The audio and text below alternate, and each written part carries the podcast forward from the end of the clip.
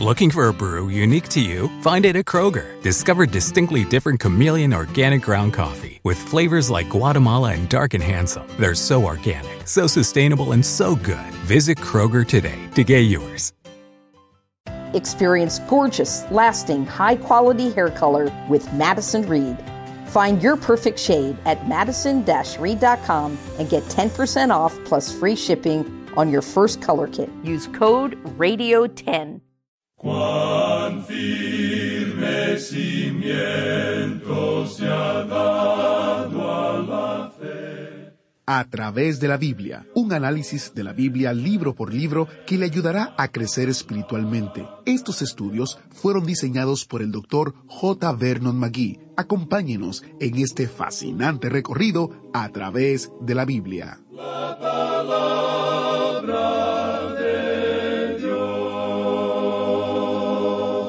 Hoy terminamos la historia de Ruth y Boz, un romance que es una de las historias más hermosas de la palabra de Dios.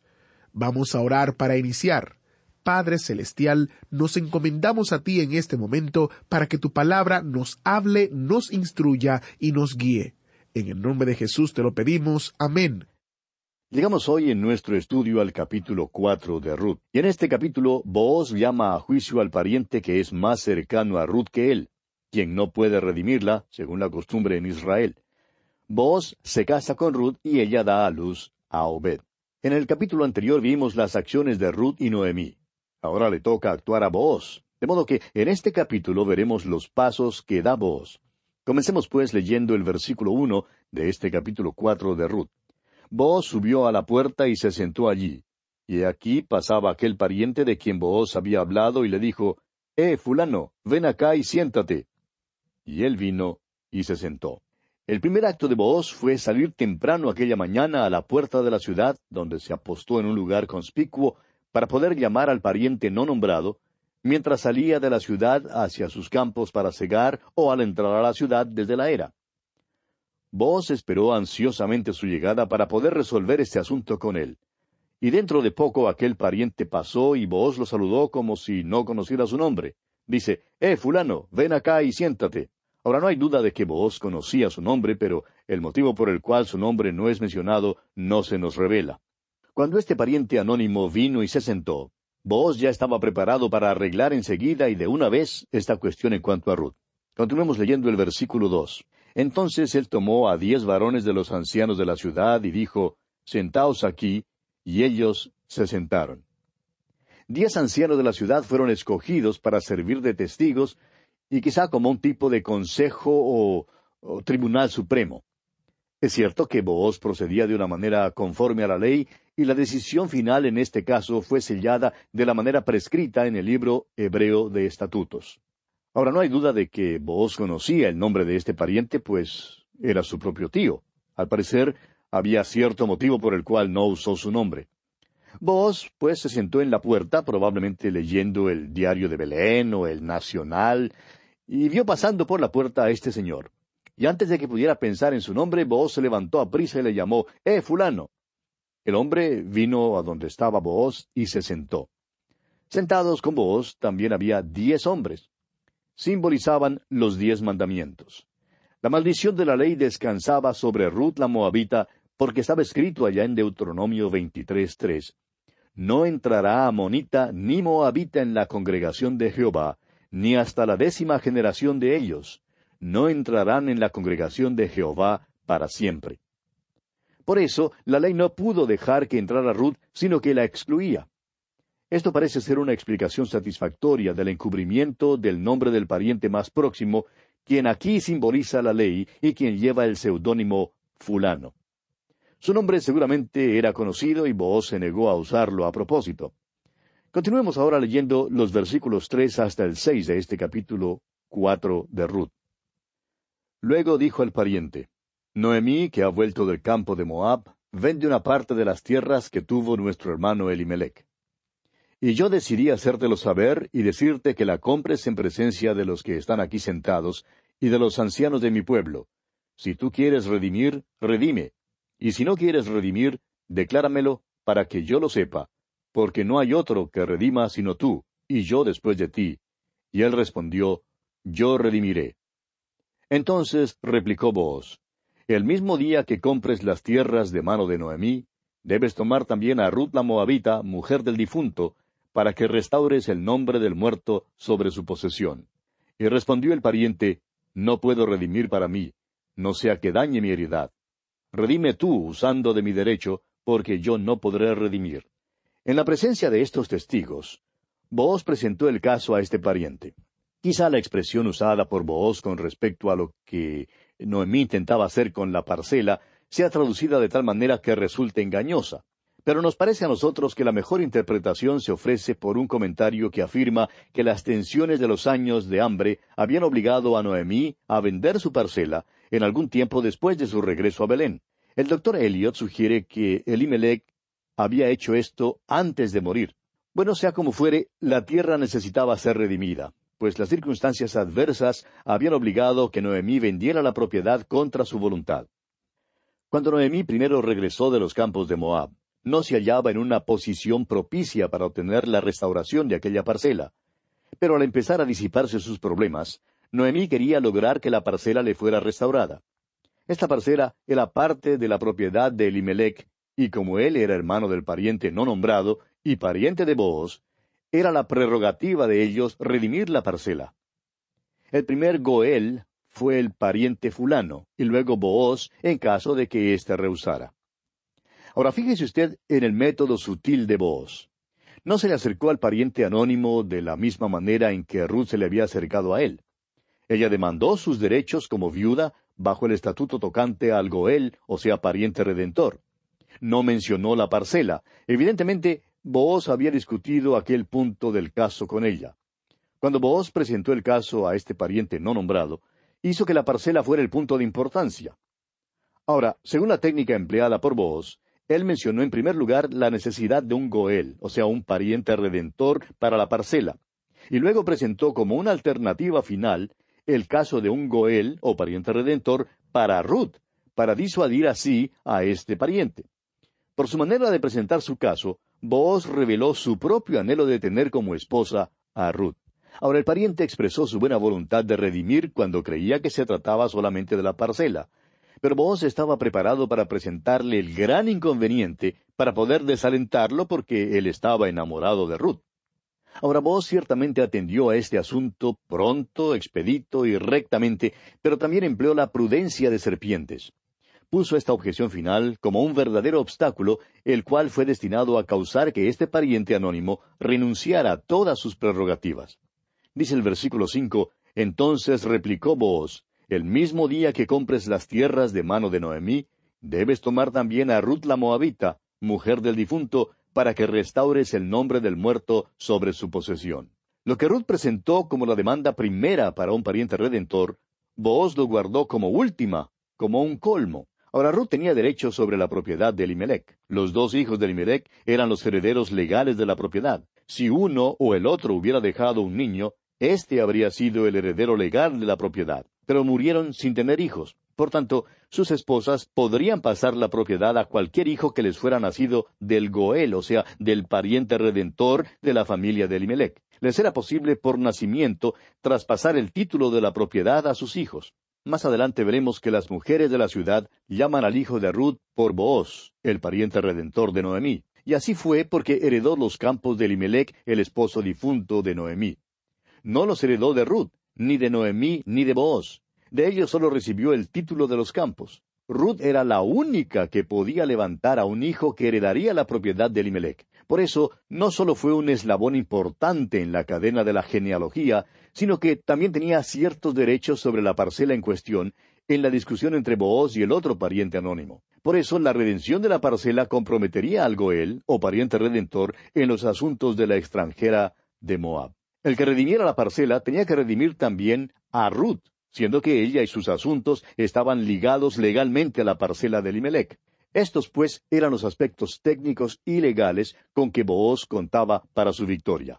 Cuando la atención de fulano fue dirigida hacia este inconveniente serio, que poseía complicaciones legales, declaró entonces que no podía redimir a la extranjera de Moab sin implicar su propia propiedad. El Targum declara que él ya tenía una esposa e hijos, con lo que un matrimonio con la moabita comprometería los intereses de ellos. La interpretación más normal de sus palabras parece ser que la presencia de la moabita como una pertenencia ineludible a la propiedad despertó en su mente algunos temores en cuanto a sus derechos a cualquier propiedad en que estuviese involucrado el casarse con alguien que fuera condenado, en tales términos inequívocos, por el sistema mosaico, como lo vimos hace un momento en el capítulo 23 de Deuteronomio versículo 3. Esta ley prohibía que un moabita entrara en la congregación aún hasta la décima generación.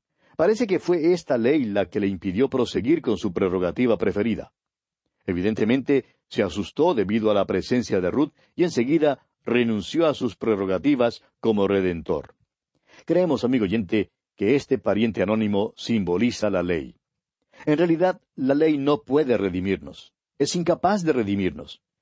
El apóstol Pablo, escribiendo en su carta a los Romanos capítulo ocho versículo tres, dice, Porque lo que era imposible para la ley, por cuanto era débil por la carne, Dios, enviando a su Hijo en semejanza de carne de pecado, y a causa del pecado, condenó al pecado en la carne.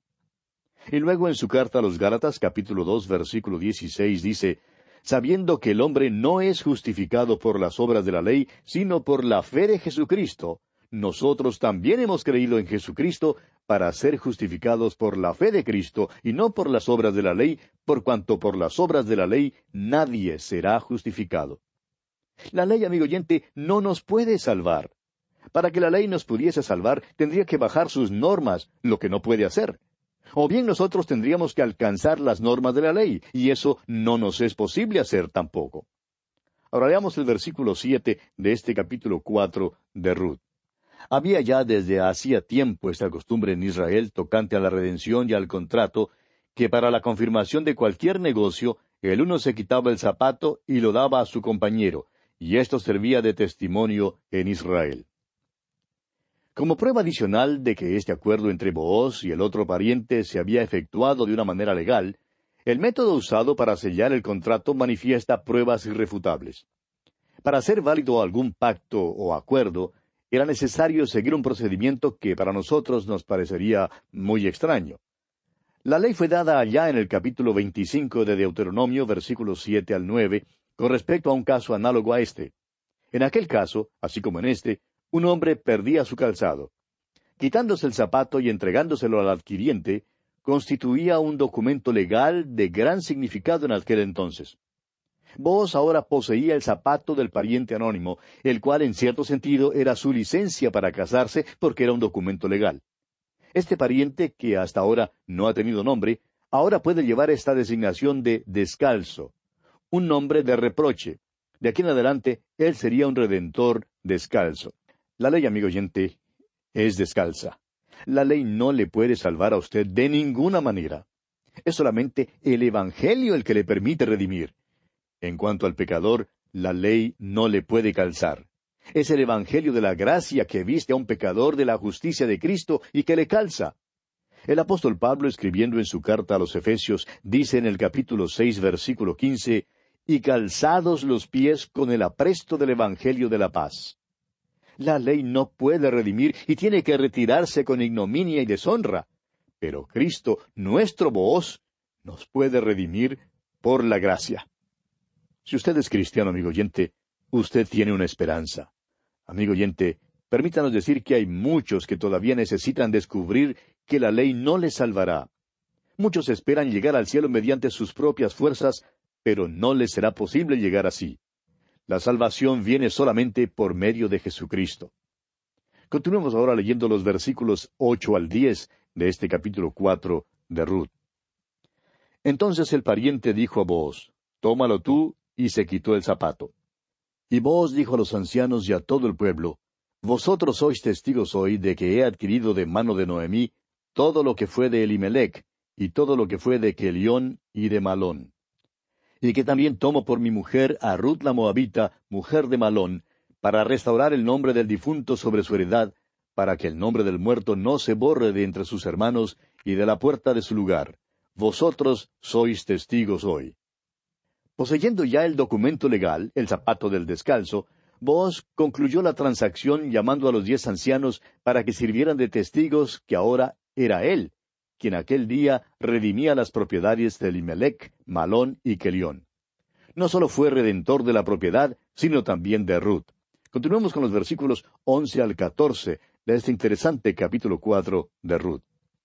Y dijeron todos los del pueblo que estaban a la puerta con los ancianos, Testigos somos. Jehová haga a la mujer que entra en tu casa como a Raquel y a Lea, las cuales edificaron la casa de Israel, y tú seas ilustre en Efrata, y seas de renombre en Belén. Y sea tu casa como la casa de Fares, el que Tamar dio a luz a Judá, por la descendencia que de esa joven te dé Jehová. Vos, pues, tomó a Ruth, y ella fue su mujer, y se llegó a ella, y Jehová le dio que concibiese y diese a luz un hijo. Y las mujeres decían a Noemí, Loado sea Jehová, que hizo que no te faltase hoy pariente, cuyo nombre será celebrado en Israel. El amor por Ruth fue lo único que impulsó a Booz a concluir este asunto con tanta animación y aptitud. Su amor por la joven de Moab fue suficiente motivo para llegar a ser su pariente redentor. La historia concluye apropiadamente con la declaración, Booz, pues, tomó a Ruth y ella fue su mujer. Este es el fin feliz de toda buena historia. Dios pone en el corazón de un hombre el amor y la afición por una mujer, y hace que aquel sentimiento sea mutuo. Es la intención divina que sean unidos en matrimonio en su presencia con su bendición invocada sobre la unión. Hay otro capítulo en nuestra historia, el cual, aunque no tiene por objeto contribuir a su hermosura, sí contribuye a uno de los objetivos supremos. El resto del capítulo cuatro de Ruth cuenta del nacimiento de Obed a Ruth y a Boaz. Esto da pie a la conclusión de la gran genealogía que se halla al fin del libro. Esta genealogía es transferida en su entereza al principio del Nuevo Testamento en el Evangelio de Mateo. Presenta los incidentes de esta humilde historia como vínculo en el gran plan y propósito de Dios. El versículo 22 de este capítulo cuatro de Ruth dice, Obed engendró a Isaí, e Isaí engendró a David. El nacimiento de Obed a Ruth y a en Belén representa vagamente el nacimiento de otro, cuya venida reverberaría hasta los fines de la tierra y produciría un efecto amplio y eterno sobre este mundo. El nombre Obed significa el siervo o el adorador. Las mujeres de Belén le pusieron este nombre debido a su relación con Noemí. Aunque no tenía ninguna consanguinidad con Noemí, legalmente era su nieto. Era un siervo a Noemí estando ella en su vejez, y tomó el lugar que fue dejado vacío por la muerte de su esposo y sus dos hijos. Ahora su propiedad sería de Obed el siervo, y éste, que era descendiente de una moabita, era un adorador del Dios verdadero, así como lo fue su madre. Y aquel pequeñito llegó a ser el abuelo de David. ¿Ve usted, amigo oyente? Ruth fue la bisabuela de David, y así ella forma parte del linaje que condujo al Señor Jesucristo. Qué hermoso, amigo oyente. La historia de Ruth es una ilustración del pariente redentor. Es una ilustración del lado amoroso de nuestra redención. Un pariente redentor necesita ser un pariente cercano. Y el Señor Jesucristo es nuestro pariente cercano. Nunca tuvo el nombre de Jesús sino hasta cuando nació en la tierra. Nunca podría haber salvado a su pueblo de sus pecados antes de haber venido a la tierra. Dice el escritor a los Hebreos en el capítulo dos de su carta, versículos catorce y quince, Así que, por cuanto los hijos participaron de carne y sangre, él también participó de lo mismo para destruir por medio de la muerte al que tenía el imperio de la muerte, esto es, al diablo, y librar a todos los que por el temor de la muerte estaban durante toda la vida sujetos a servidumbre. Y el versículo dieciséis del mismo capítulo de Hebreos sigue diciendo que Cristo socorrió a la descendencia de Abraham. Y el apóstol Pablo, escribiendo a los Gálatas, dice en el capítulo cuatro, versículos cuatro y cinco, Pero cuando vino el cumplimiento del tiempo, Dios envió a su Hijo, nacido de mujer y nacido bajo la ley, para que redimiese a los que estaban bajo la ley, a fin de que recibiésemos la adopción de hijos. Jesucristo, pues, amigo oyente, es nuestro pariente redentor. Cristo sabe todo en cuanto a nosotros hoy en día porque fue hecho carne, y esto por amor a nosotros. Ahora un pariente redentor tiene que estar dispuesto a redimir. Sin duda alguna, vos estaba dispuesto a redimir a Ruth. Usted y yo, amigo oyente, tenemos un pariente redentor. Dice el mismo escritor a los Hebreos en el capítulo 12 de su carta, versículo 2, Puestos los ojos en Jesús, el autor y consumador de la fe, el cual por el gozo puesto delante de él sufrió la cruz, menospreciando el oprobio, y se sentó a la diestra del trono de Dios. Ahora el pariente redentor también tiene que ser poderoso para redimir. Tenemos la idea de que quizá Noemí tuviera algunos parientes pobres. La mayoría de nosotros los tenemos. Nos imaginamos que cuando Noemí regresó a Belén, le fueron a visitar y llevaron con ellos un pañuelo tan grande como una sábana. Lloraron tanto que probablemente estaba hecho una sopa cuando se despidieron de ella. Todo lo que les fue posible hacer fue simpatizar con ella, pues no les era posible ayudarla. Dijeron, tú sabes que nosotros también hemos perdido nuestra propiedad. Ahora usted y yo, amigo oyente, necesitamos tener un pariente redentor que sea poderoso para redimir. Tiene que ser libre del pecado para poder redimirnos. Cuando el Señor Jesucristo vino a la tierra, Él pudo decir allá en el Evangelio según San Juan, capítulo 14, versículo 30, porque viene el príncipe de este mundo y Él nada tiene en mí. Jesucristo no estuvo contaminado del pecado. Nació santo, inocente, sin mancha y apartado de los pecadores. Él fue aquel sacrificio que cuando le pusieron en aquella cruz fue hecho pecado por nosotros. Él que no conoció pecado. Solo a él le fue posible pagar aquel precio terrible. Ningún otro podía hacerlo. A usted, amigo oyente, no le es posible redimirme a mí, ni tampoco a mí me es posible redimirle a usted. Ni siquiera podemos redimirnos a nosotros mismos. Todos somos pecadores. Tratar de salvarse a uno mismo es como el tirar una cuerda salvavidas desde la cubierta superior a la cubierta inferior cuando un barco se está yendo a pique. Y el viejo barco de la humanidad y de la civilización se va a pique hoy en día, amigo oyente. Y hay muchos muchachos buenos por allá arriba en la cubierta superior que nos tiran las cuerdas salvavidas. Nos están lanzando la sociología y la religión y cosas por el estilo. Pero, amigo oyente, la cubierta superior también se va a pique junto con el barco. Fue necesario que uno descendiera del cielo para redimirnos. Jesús le dijo a Natanael, allá en el Evangelio según San Juan capítulo uno versículo cincuenta y uno, de aquí adelante veréis el cielo abierto y a los ángeles de Dios que suben y descienden sobre el Hijo del Hombre. Cristo es esa escalera al cielo, amigo oyente. Él es el único que puede servir como nuestro pariente redentor. El libro de Ruth, proviniendo del tiempo de los jueces, es como una bella flor en un terreno lleno de malezas. La fragancia de esta historia ha sido llevada por el aire a los rincones más remotos de la tierra y revela el hecho de que la redención es una historia de amor. Fue el amor de nuestro pariente redentor al vernos sumergidos en la esclavitud del pecado lo que le impulsó a pagar con su preciosa sangre el precio de nuestra liberación y nos ha traído a su hogar y a su corazón porque nos amó con amor eterno. Qué maravilloso Salvador tenemos, amigo oyente. Bien, aquí terminamos nuestro estudio de este maravilloso libro de Ruth. Saldremos ahora del Antiguo Testamento y en nuestro próximo programa, Dios mediante, volveremos al Nuevo Testamento para comenzar nuestro estudio del libro de los Hechos de los Apóstoles, otro libro sumamente interesante. Será entonces hasta nuestro próximo encuentro. Que Dios le bendiga abundantemente.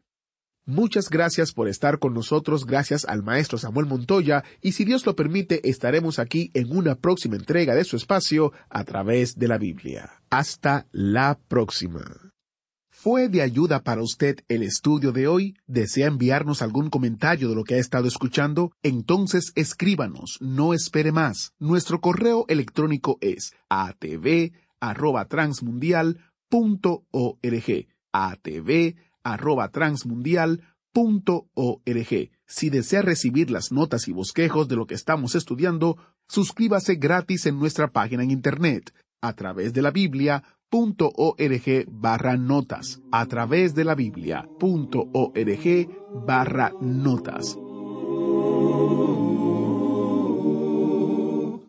Looking for a brew unique to you? Find it at Kroger. Discover distinctly different chameleon organic ground coffee with flavors like Guatemala and Dark and Handsome. They're so organic, so sustainable, and so good. Visit Kroger today to get yours. At the heart of your job search is a mission for more. You want a career that inspires you and sparks your pursuit of truth and justice. At the FBI, we too are on a mission to find exceptional people like you. We're gathering experts from all backgrounds to help us stay ahead of threats to our nation. Your pursuit for more deserves nothing less. Visit FBIJobs.gov forward slash radio